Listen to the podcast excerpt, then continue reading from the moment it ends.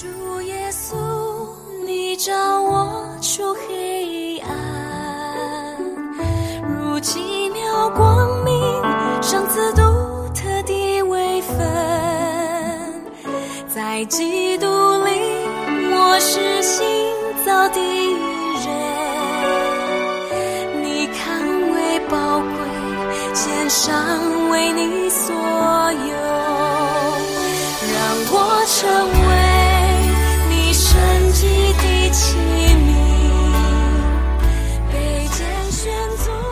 亲爱的弟兄姐妹、各位朋友们，大家早安！我们今天进入到《使徒行传》第十一章，呃，我们要读的经文是十一节到十八节啊、我们可以一起的来看圣经。正当那时，有三个人站在我们所住的房门前，是从该撒利亚差来见我的。圣灵吩咐我和他们同去，不要疑惑。嗯、注解还做不要分别等等类。同着我去的还有这六位弟兄，我们都进了那人的家。那人就告诉我们，他如何看见一位天使站在他屋里，说：“你打发人往约帕去，请那称呼彼得的西门来，他有话告诉你，可以叫你和你的全家得救。”我一开讲，圣灵便降在他们身上，正像当初降在我们身上一样。我就想起主的话说：“约翰是用水施洗，但你们要受圣灵的洗。”神既然给他们恩赐，像在我们信主耶稣基督的时候给了我们一样，我是谁能难主神呢？众人听见这话，就不言语了，只归荣耀与神，说：这样看来，神也赐恩给外邦人，叫他们悔改得生命了。今天呃，跟我们分享信息的仍然是贵正姐，我们把时间交给她。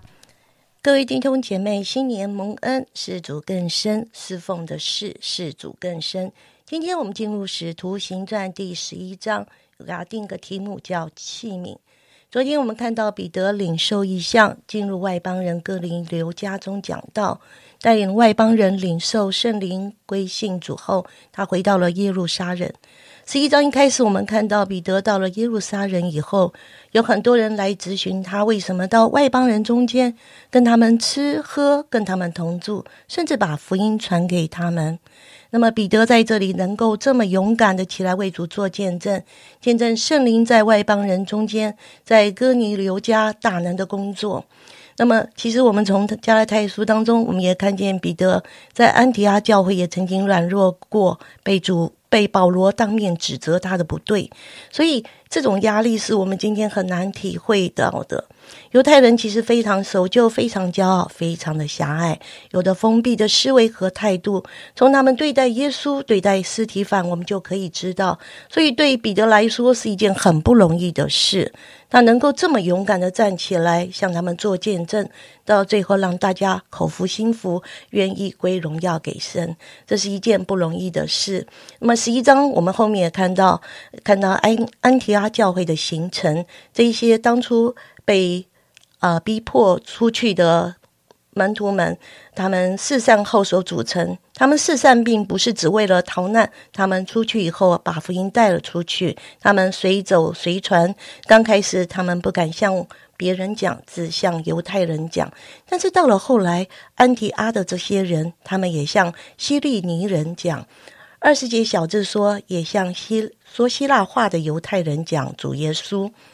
呃，二十一节主与他们同在，信而归主的人就很多。然后讲到风声传到了耶路撒冷的中，耶路撒冷教会也派了巴拿巴去安提阿。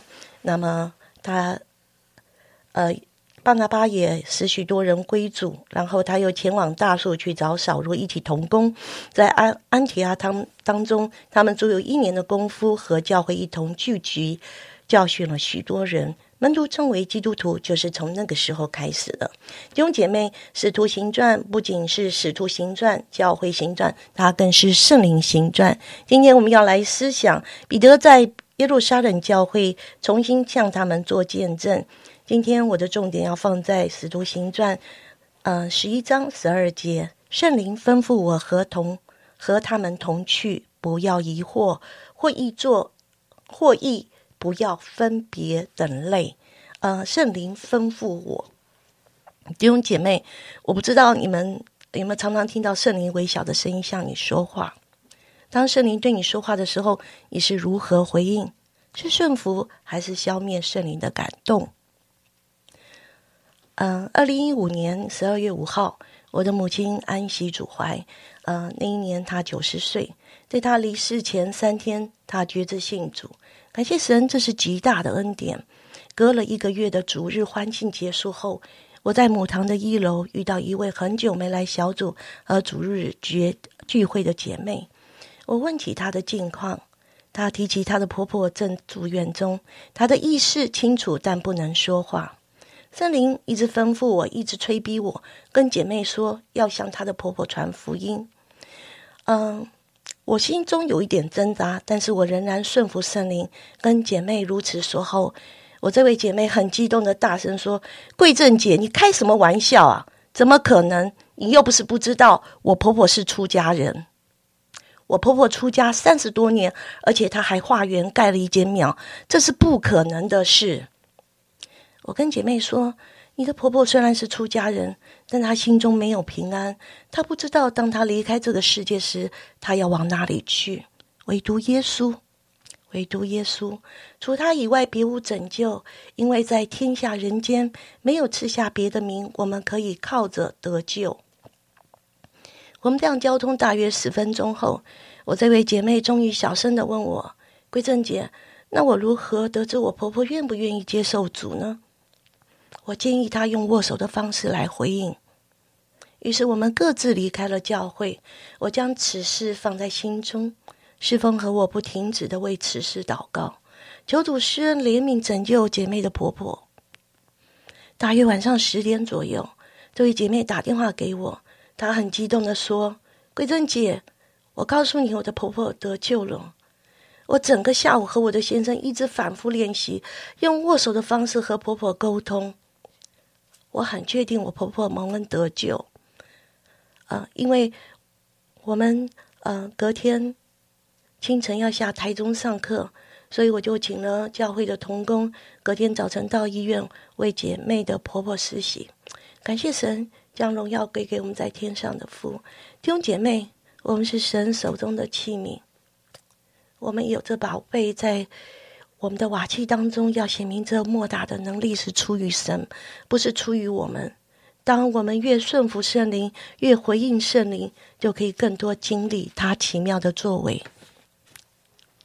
好，我们谢谢桂正姐啊，今天又带来让我们这么感动的见证啊！我觉得真的这里提到说圣灵吩咐我这样子，虽然呃桂正姐提到说，诶，我们个人可以直接听从这个圣灵微小的声音啊，然后呃桂正姐她就顺服了，然后她也去呃帮助这一个姐妹可以跨越她的一个困难。我相信这个姐妹和她的先生一定非常非常的感谢桂正姐这时候的一个提醒。那我自己。也会想，有的时候我们想，哎，我们呃会直接听到上帝的一个声音，就好像是呃刚才桂正杰所说的，上帝直接跟他说。可是有的时候呢，我们可能也要像那个姐妹一样，虽然我们会觉得不可能，虽然我们会觉得呃不容易。可是最后，当他愿意听从传道人这样的一个呃分享的时候，诶，他也就顺服去做了。而且在刚才的见证里面，我觉得非常宝贵的是，他反复练习。他不是呃，就是呃，只是存着说好，那我就去试试看好了这样子的心态，没有。他真的把呃传道人的话放进心里面去的时候，他反复练习，然后呢，哎，真的就经历了圣灵的工作，就经历了圣灵的开启。她的婆婆呢，就呃进入到这样的一个永生的一个祝福当中。所以有时候圣灵的吩咐，可能是替呃透过呃我们教会的传道人来讲的；有时候圣灵的吩咐，可能是透过弟兄姐。妹提醒我的，提醒我们的。有时候圣灵的吩咐可能是透过一篇的讲章，或是一首诗歌，或是呃一句呃从属灵书籍而来的话啊。我们愿意留心听这些圣灵微小的声音，并且呃愿意放下自己的意见，存心顺服，然后去呃来回应上帝的一个教导吗？我觉得今天的见证真的非常美，也鼓励了我。好，嗯，我们就一起的来祷告。亲爱上帝，我们要大大赞美你，因为你是说话的神。亲爱圣灵，你是啊，向我们的心说话的神，你是活神，你是亲自引导我们进入到那个美好命定的神。主啊，真的让我们成为一个听你。话语的一个器皿，让我们可以听得懂你的话语，让我们可以听得见你的吩咐，以至于主啊，真的在你一切的吩咐当中，我们可以与你同行，我们可以与你同工，我们可以经历那个与你在一起的美好。主啊，真的就求你自己赐福我们今天的生活，不管是在工作、生活、家庭、服饰里面，主我们都经历这一个美好的作为。谢谢主垂听我们的祷告，奉耶稣基督的名，阿门。